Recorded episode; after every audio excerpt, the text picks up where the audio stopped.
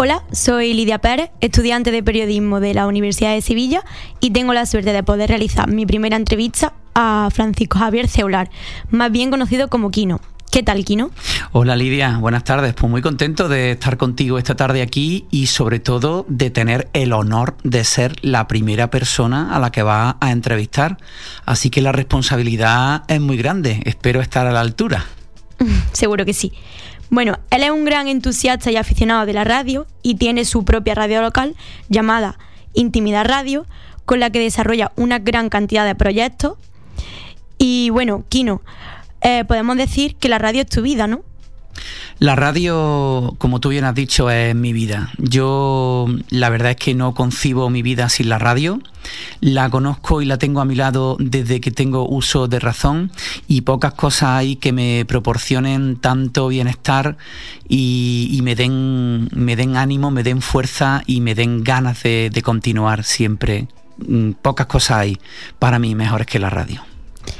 Primero me gustaría que te definiera un poco y cuentes cómo llevas tu vida y sobre todo cómo te manejas siendo ciego. Bueno, yo me definiría como una persona sencilla, una persona humilde y una persona a la que le ha tocado mm, una, una carta mm, complicada y que ha tenido que ir salvando obstáculos como todo el mundo, ni más ni menos, pero que se ha adaptado un poco a la, a la, mm, bueno, pues a las circunstancias de su vida.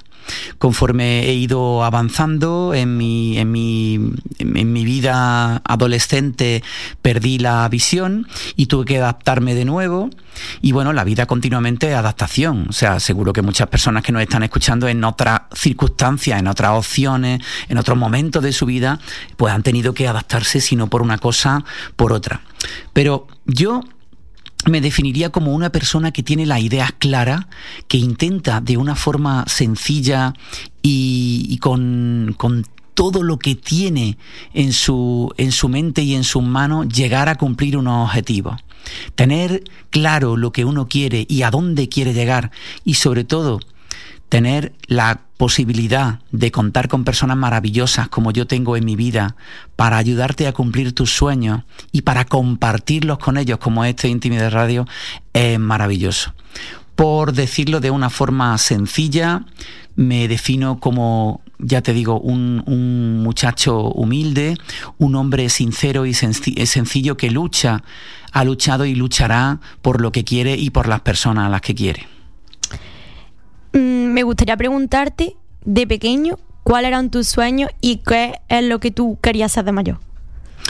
Bueno, mm, de pequeño, cuando cuando tú empiezas a conocer el mundo que te rodea, cuando empiezas a tener conciencia de, de, dónde estás y de qué es esto, yo la radio desde primera hora formó parte de, de mi vida tenía una pequeña radio ya cuando dormía por la noche, escuchaba el mundo, escuchaba las noticias, no entendía aquello de las bombas, de las guerras, como un niño de 9, 8, 9, 10 años, pero sí lo escuchaba a través de la radio y quería formar parte de esas personas que también hablaban por la radio.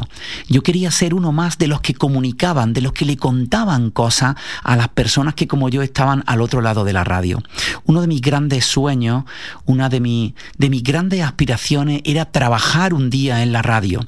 Como las circunstancias de mi vida no, no han sido, o sea, no ha sido posible eh, estudiar como tú, esa carrera maravillosa que estás estudiando de periodismo, no ha sido posible para mí, decidí de alguna manera contribuir, colaborar y formar parte de algún proyecto de radio. He tenido la suerte de hacerlo con muchos de ellos a nivel, a nivel local, a nivel nacional, como Canal 11 Radio, y tras mucho tiempo, muchas opciones, mucho compartir, decidí poner en marcha mi propio proyecto de radio, que es en el que estamos tú y yo ahora mismo, que nació en el año 2013. Y mm, si no te hubiera dedicado a esto, a la radio y mm, a tener tu propia radio, ¿qué crees que hubiera acabado siendo? Uf, pues bueno, realmente mm, yo lo que me ha gustado siempre ha sido la sociedad, han sido las personas. A mí una de las cosas que me hubiese encantado hubiera sido ser trabajador social y ayudar a las personas y sentarme con ellas para ayudarles a resolver eh, conflictos, problemas, tanto emocionales como personales, y poder mm, darles paz, darles tranquilidad. Creo que la psicología también hubiera sido una, una opción, aunque creo que todos somos psicólogos en un momento dado en nuestras vidas, siempre tenemos personas a las que tenemos que ayudar y con las que tenemos que que bueno pues que, tenemos que darle la mano para que se sientan mejor. Quizá mi, mis derroteros profesionales podrían haberse ido por ahí. Aunque de todas maneras fíjate Lidia que en cierto modo, por, por el, sobre todo uno de los trabajos que he tenido, que ha sido el vendedor de, cupón de la ONCE durante muchos años, pues sí que he ejercido un poco de psicólogo compartiendo con, con clientes y con personas que se acercaban vivencias, momentos, momentos dulces, momentos no tan dulces, momentos malos o muy malos, y, estando junto a, esas personas que necesitaban en un momento dado que le hablasen, que les contasen y que sobre todo que los escuchasen. O sea que en cierto modo he podido, he tenido la posibilidad de practicar eso que te estoy diciendo ahora y además ha sido maravilloso porque lo he podido combinar con el mundo de la radio, con el que he ido paralelamente eh, de la mano al mismo tiempo que ejercía otros trabajos. También fui estenotipista, transcriptor estenotipista, trabajé aquí en la Audiencia Provincial de Córdoba en la sección tercera y también en la Audiencia Provincial de Málaga en la, en la sección tercera también entre los años 1999 y 2001. Eh, me llenó, me llenó también ese trabajo porque fue un trabajo que en el que yo me demostré a mí mismo pues que, podía hacer otras cosas, que podía viajar, que podía moverme. También estudié en Madrid, donde conocí gente maravillosa, amigos que aún conservo y gente que, que me dio la seguridad de que yo podía hacerlo también. Y sobre todo, algo súper importante es creer en ti mismo y no, no caer en la comodidad tener siempre la posibilidad de, de, intentarlo de nuevo. Yo cuando me fui a Madrid con 24 años, no lo había, sí, 24 años, eh, no lo había cumplido aún, me faltaban un par de meses. Para mí era un mundo. Imagínate que tú te coges con los ojos cerrados, te vas a 400 kilómetros de tu casa a estudiar y a trabajar y dices, ¿y ahora qué pasa? ¿Ahora qué ocurre? Pues no ocurre nada, ocurre que te adaptas, que lo consigues y que vas creando esa seguridad en ti mismo que además también le puedes transmitir a los demás. Conocí muchísimas personas dentro del ámbito de la ONCE, personas ciegas que me enseñaron a hacer cosas, que me enseñaron trucos para, para, vivir mejor y a las que yo también le enseñé cosas, con las que compartí y aún como te digo sigo eh, compartiendo. Personas radioaficionados, gente amante de las ondas como yo, con la que, con los que aún tengo una, relación maravillosa. Y luego eso fue, digamos, la antesala de lo que luego vino, la antesala de mis proyectos de radio. Eh, he estado muchos años también aquí en Onda Cero Córdoba, haciendo un programa junto a Antonio Zurita dentro de la, del, del Gente de Córdoba que se hacía los viernes, una sección dedicada a la radioafición que se llama Cerca de las Ondas, que está además en internet en un blog que se llama cerca de las ondas.es están todos los audios colgados que guardo con muchísimo cariño de una etapa maravillosa de mi vida. Y, luego pues decidí, como te digo, emprender este camino eh, sin, unas pretensiones de, de mega audiencia, de no, no, no, no. Esto es para disfrutar, para pasarlo bien, porque no, yo no tengo, no tengo tu carrera, no soy un periodista, soy un enamorado de la radio y procuro aportarle a la radio, como te he dicho desde el principio, yo quiero ser una de esas personas que también hable y que también aporte algo que le pueda llegar a los demás. Por la respuesta que has dicho que hubiera sido mm, asistente social o centrarte en temas sociales, supongo que a raíz de eso han nacido muchos proyectos sociales dentro de tu radio, ¿no? Claro, he tenido la suerte de, participar en muchísimas, muchísimas cuestiones. El proyecto de Intimidad Radio Escuela, Intimidad Solidaria, donde hemos ido a ayudar a, ONG, a participar en, en, colectas eh, de, dinero para, asociaciones de discapacitados. Hemos visitado eh, geriátricos, hemos visitado eh, centros de mayores, hemos, hemos estado en, en Posada, me acuerdo que también en una andanza muy bonita, que estuve dos años allí en la emisora municipal, también en un centro de Alzheimer, y me ha dado la posibilidad de vivir y de conocer y de escuchar sonreír a las personas con nuestra visita y sobre todo que con la, con la llegada de la radio, se sintiesen importantes, porque le estábamos dando el micrófono para que hablasen, le estábamos dando la oportunidad de que ellos también contasen sus cosas como yo la quería cuando era pequeño en la radio, Lidia. Em, si te tuvieras que quedar con un momento dentro de tu trayectoria, de tu trayectoria profesional, ¿cuál sería?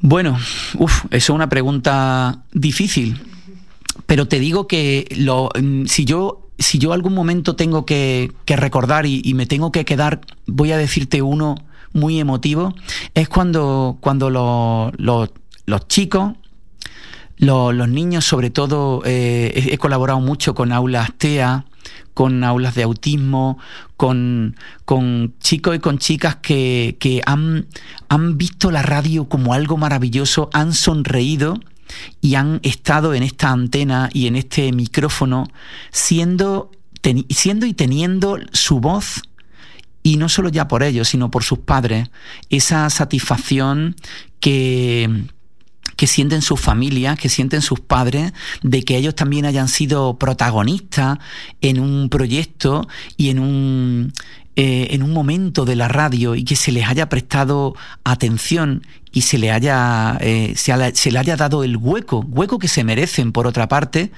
eso no tiene eso no tiene, vamos, eso no, no, no, se, no se puede describir con, con palabras. Para mí esos momentos y esa, esa, sobre todo esa situación en la que tú ves que la radio está ayudando a otras personas como me ha ayudado a mí, eso es lo que más emoción me causa y con esos momentos son los que me quedo.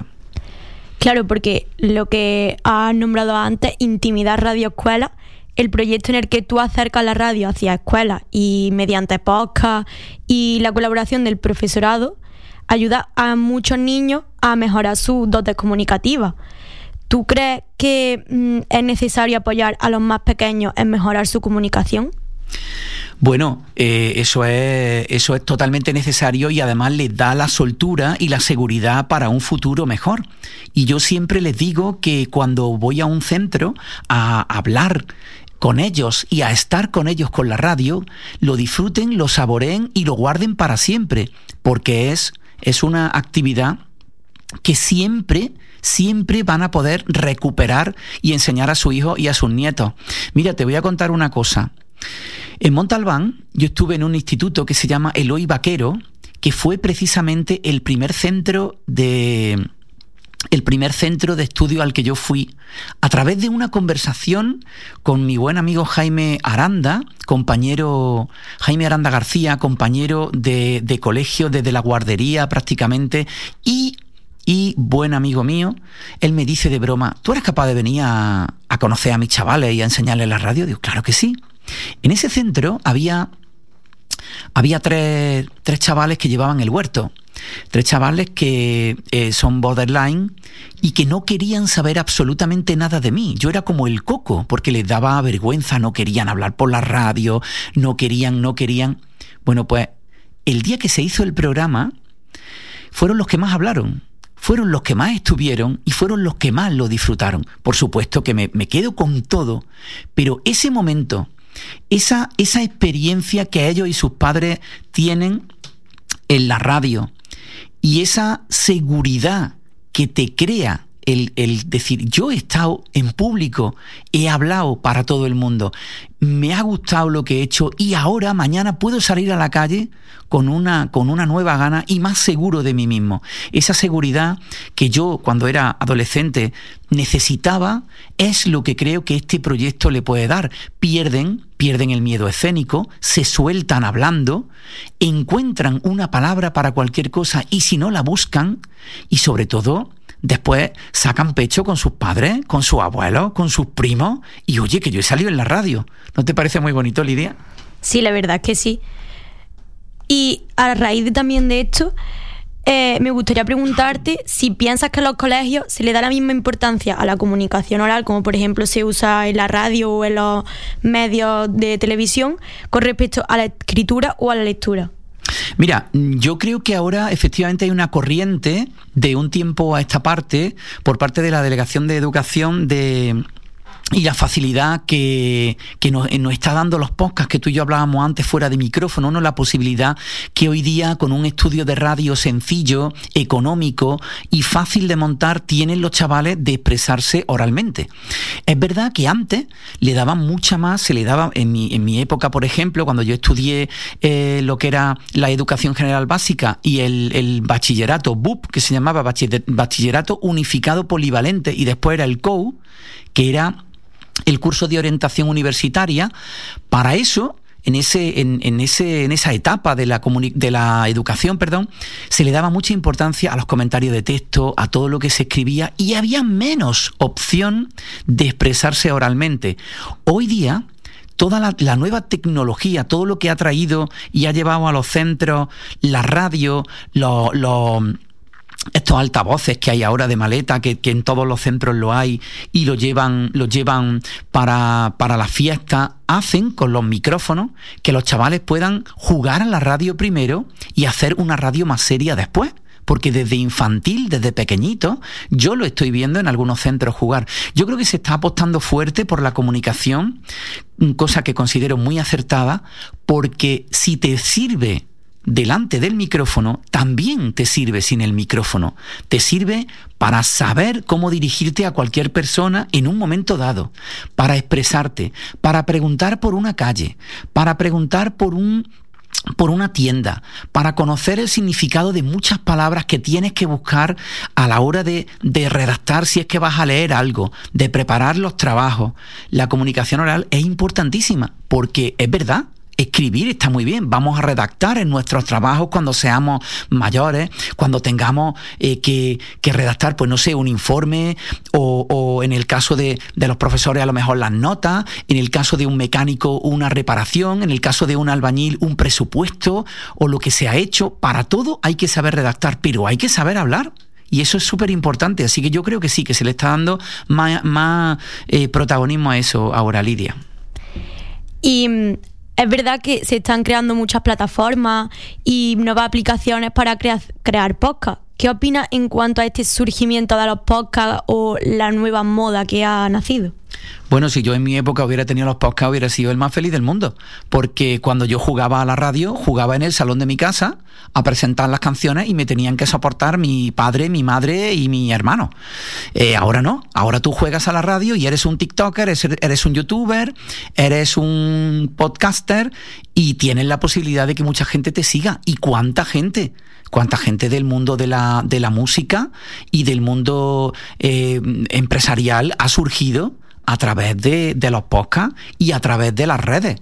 Eso es una posibilidad. Y además yo te digo una, te digo una cosa, Lidia, eso nos hace mucho más iguales. Y me parece fantástico porque las posibilidades, las oportunidades, no solo te las da ahora una persona a la que llegas a través de la televisión porque conoce a un primo, porque tiene un amigo, porque... No, no, ahora las oportunidades te las puedes dar tú mismo.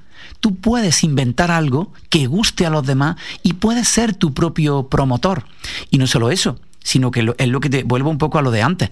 Con la posibilidad de los podcasts de los, de los centros escolares, están naciendo muchas personas que con, muy poca edad saben comunicarse, saben informar, saben contar y saben relacionarse. O sea que me parece maravilloso que las plataformas de, de podcast estén abiertas, siempre por supuesto que se le dé un buen uso, porque eh, como todo, las redes ya sabemos lo que es, la red se puede usar bien o se puede usar mal, siempre que se le dé un uso adecuado es maravilloso. Y yo Además, tengo el orgullo de decirte, Lidia, que en muchos centros de estudio se han creado radios a través o a raíz de mi, de mi participación con ellos, de mi presencia en esos centros, se han creado radios en las que luego me han llamado y me han invitado, como hoy que me estás tú haciendo este, este ratito de preguntas, y he ido súper contento porque pasando uno o dos años después, he dicho, qué alegría que esto mm, surgió de, de, un programa en el que yo estuve y hoy es una, una realidad, una radio de verdad.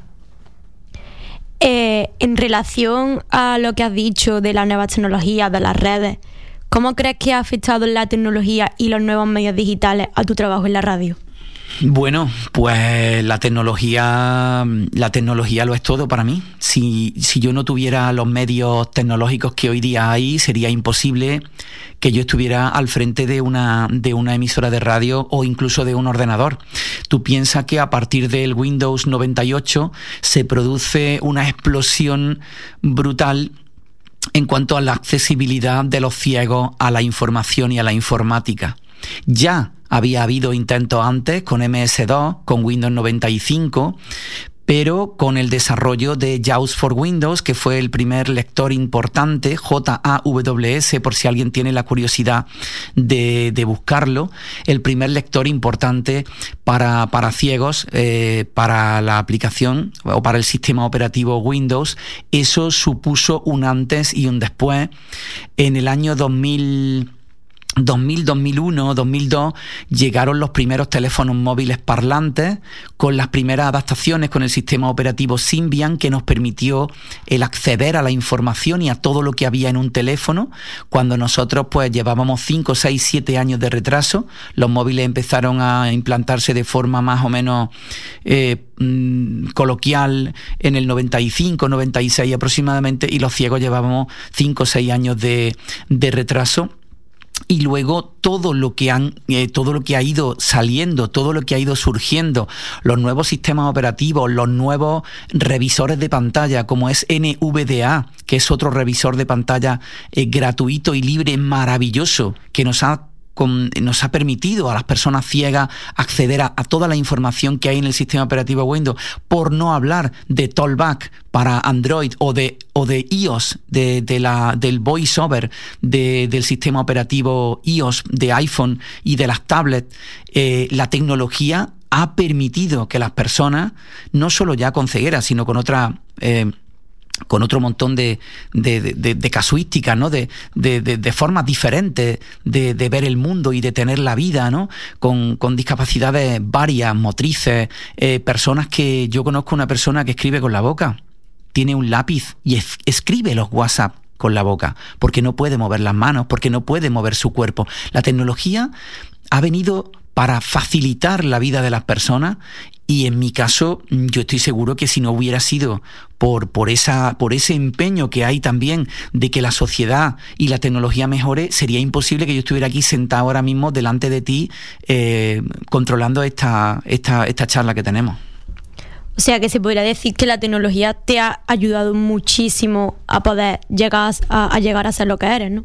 Bueno, es que sí, ya te digo, sin la tecnología mm, yo no hubiera aspirado a nada de esto. Sí es verdad que a lo mejor hubiera podido, como yo hacía antes, ten en cuenta que yo cuando estudiaba tenía que escuchar las cosas tenía que escuchar las grabaciones de, los libros y tenía que escribir en braille con una máquina que se llama Perking, Perking Braille, ustedes la pueden buscar si quieren en braille en, internet, Perking Braille, y tenía que escribir y luego leer lo que escribía.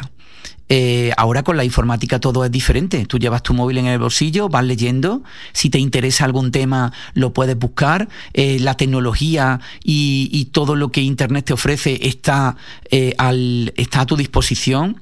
Entonces lo que te hace es más igual, porque al fin y al cabo lo que, lo que se pretende, lo que se quiere es la menor dependencia posible, por lo menos en mi caso el depender de otras personas, que yo dependo para muchísimo, es lo peor que hay en el mundo, por lo menos desde mi punto de vista. Habrá personas que le encanta, pues bueno, pues que le hagan todo, que se lo den todo hecho, que es muy, muy respetable. Pero en mi caso, que soy una persona que me gusta hacer las cosas por mí mismo, necesito esa tecnología. Y conforme voy teniendo más necesidades, voy buscando más y más opciones para eh, salvar, como he dicho al principio, esos obstáculos y la tecnología, como me los da, pues yo lo aprovecho. Bueno, aunque has dejado claro que no eres periodista, es decir, que no tienes el título, eh, yo considero que sí eres más periodista que muchas personas que sí tienen eh, la carrera y mm, tienes las paredes del estudio llenas de fotos de personas que supongo que habrás entrevistado y con las que habrás participado me gustaría que si pudiera eh, quedarte con una, dentro de todas las entrevistas que has hecho, ¿cuál es la que más te ha sorprendido? Bueno, pues mira, Eh, efectivamente, Nuestros oyentes lo podrán ver, podremos poner alguna fotografía y si ustedes entran en la página de Facebook de Intimidad Radio o en la, en la página web de nuestra emisora, intimidadradio.com. Hay muchísimas, están todas esas fotografías que tenemos aquí colgadas, pero están para que ustedes las puedan ver dentro de las distintas secciones de, de, de Intimidad Radio. Lo primero, antes de contestarte esa pregunta, lo primero que quiero es decirte que nada de esto sería posible si yo no contara con un gran, gran grupo de amigos que me quieren y que me ayudan y me han ayudado desde el principio del proyecto a que todo esto funcione. Porque evidentemente la parte gráfica, todo lo que tiene que ver con fotografía, con publicaciones gráficas, eso se lo debo a mi buen amigo Manuel Durán, Manuel Durán Vaca, que semana a semana, estando en mi casa conmigo o no, en la pandemia se pegaba unos lotes de currar tremendos cuando hacíamos los programas todo por teléfono para que esas publicaciones llegaran puntualmente a la página web y no se quedara nada atrás. Eh, tengo la colaboración de muchos otros amigos que, no puedo nombrar porque son muchísimos, que cada uno ha puesto su granito de arena. Cada uno ha hecho un poquito de este estudio, un poquito de esta emisora de radio, unos soldando cables, otros con la informática, otros con la web, otros... Esto es el resultado de, un proyecto que yo eh, he creado, pero en el que creen muchos amigos míos y, con, su cariño y con lo que ellos aportan eh, existe esta emisora. Mira, hace, a ver, hace un año y medio estuvo Ethan, Ethan y su madre. Ethan es un chico de cabra a quien tuvieron que amputarle los brazos y las piernas. Y y estuvo aquí en mi estudio con su madre y con dos profesionales también de Reina Sofía, eh, hablando de, la experiencia que habían vivido en, la unidad pediátrica y las circunstancias que rodearon a, toda, la, toda la enfermedad y los problemas que Ethan tuvo desde pequeño. Nuestros oyentes tuvieron la oportunidad de, conocer, de escuchar esa entrevista que aún la tienen colgada en, en, nuestra página web. Y me quedo con algo que, ocurrió fuera de antena. Me quedo con algo que ocurrió fuera de antena. Aquí, justamente en el espacio que hay entre nosotros, en la, en la tarima que hay en el suelo, Ethan estuvo jugando conmigo. Estuvimos los dos jugando, riendo y compartiendo. Ethan tiene, creo que ahora tiene nueve años y es un niño fantástico. Y cuando tú, cuando tú tienes personas y tienes eh, la ilusión que ese, que ese niño tenía por venir aquí y por hablar en la radio, y este proyecto llega de esa manera, no solo a él, sino a su madre, que lo escuchaba emocionada, eh, creo que todo el camino y todo lo que aquí se ha hecho vale la pena, Lidia. Bueno, ya para terminar un poco, eh, quería que mm, si podría mm, dar unos consejos para futuros aspirantes a periodistas de radio. Eh, ¿Cuáles les daría para poder seguir tus pasos? Bueno, yo lo primero que lo primero que les diría sería que, que lo tuviesen claro siempre y lógicamente cuando se tiene la edad que tú tienes, por ejemplo, es verdad que la vida nos abre muchísimas ventanas, muchísimas posibilidades, muchísimas opciones. Y claro, mm, no podemos ser de todo ni hacer de todo porque no tenemos tiempo. Desgraciadamente nuestro tiempo es limitado y tenemos que gastarlo en algo que nos guste mucho. Y si podemos estudiar o trabajar de lo que nos gusta, tanto mejor. Yo diría lo primero, lo primero, lo primero, decir siempre la verdad. Pensar mm, dentro de lo que se pueda las cosas antes de decirla, informarse correctamente, improvisar si hay que improvisar, pero siempre que se pueda tener pues una información, unos detalles y saber con quién estamos. Lógicamente, si tú estás a pie de calle informando en una guerra, nada de eso es posible. Por eso el periodismo es tan grande, es tan amplio. Para eso hay que usar el corazón, hay que, hay que usar el instinto, hay que usar la psicología, hay que usar la experiencia. Por eso uno no se saca la carrera y se va corriendo a una guerra. Seguramente sí lo habrá, habrá personas que lo hagan, pero el nivel de éxito lo dará la, la experiencia. Y quien quiera ser periodista de radio, yo le diría que lo primero que tiene que ser es oyente de radio, para saber cómo, cómo es la radio, qué, qué puede aportar y qué le puede dar a los demás. Y te tiene que gustar, porque la radio no es ni muchísimo menos lo que se oye. La radio es mucho de ordenador, es mucho de redactar, es mucho de escribir, es mucho de pensar, es mucho de darle la vuelta, a darle vuelta a la cabeza, es mucho de realizar y y sobre todo, en muchísimas ocasiones, es mucho de no de, ir a trabajar cuando los demás están descansando, de cubrir fiestas, es un trabajo duro. La radio, para que otros la disfruten, muchos la trabajan. Yo admiro y desde aquí le mando un abrazo a toda esa gente de radio que ama, que adora y que siente la radio como yo y eh, mm, os animo a muchos periodistas, futuros periodistas como tú, a que utilicéis la radio como, como esa opción que os dé de comer y que también eh, pues haga disfrutar a miles y a millones de, de personas, Lidia. Entonces, ¿cuáles serían las habilidades imprescindibles que debería tener un locutor de radio? Un locutor de radio debe amar lo que está haciendo, debe poner el corazón, debe sentir mm, a las personas que están detrás del micrófono y pensar qué es lo que él como oyente querría y llevarlo a la práctica detrás del micrófono siempre que sea posible. Un locutor es humano, un locutor se equivoca, pero si pone el corazón cuando te equivoca, siempre tiene una opción de rectificar o de volver a intentarlo. Em, bueno, Kino, creo que ya llega el momento de despedirse. Eh, ya he resuelto todas mis dudas sobre ti.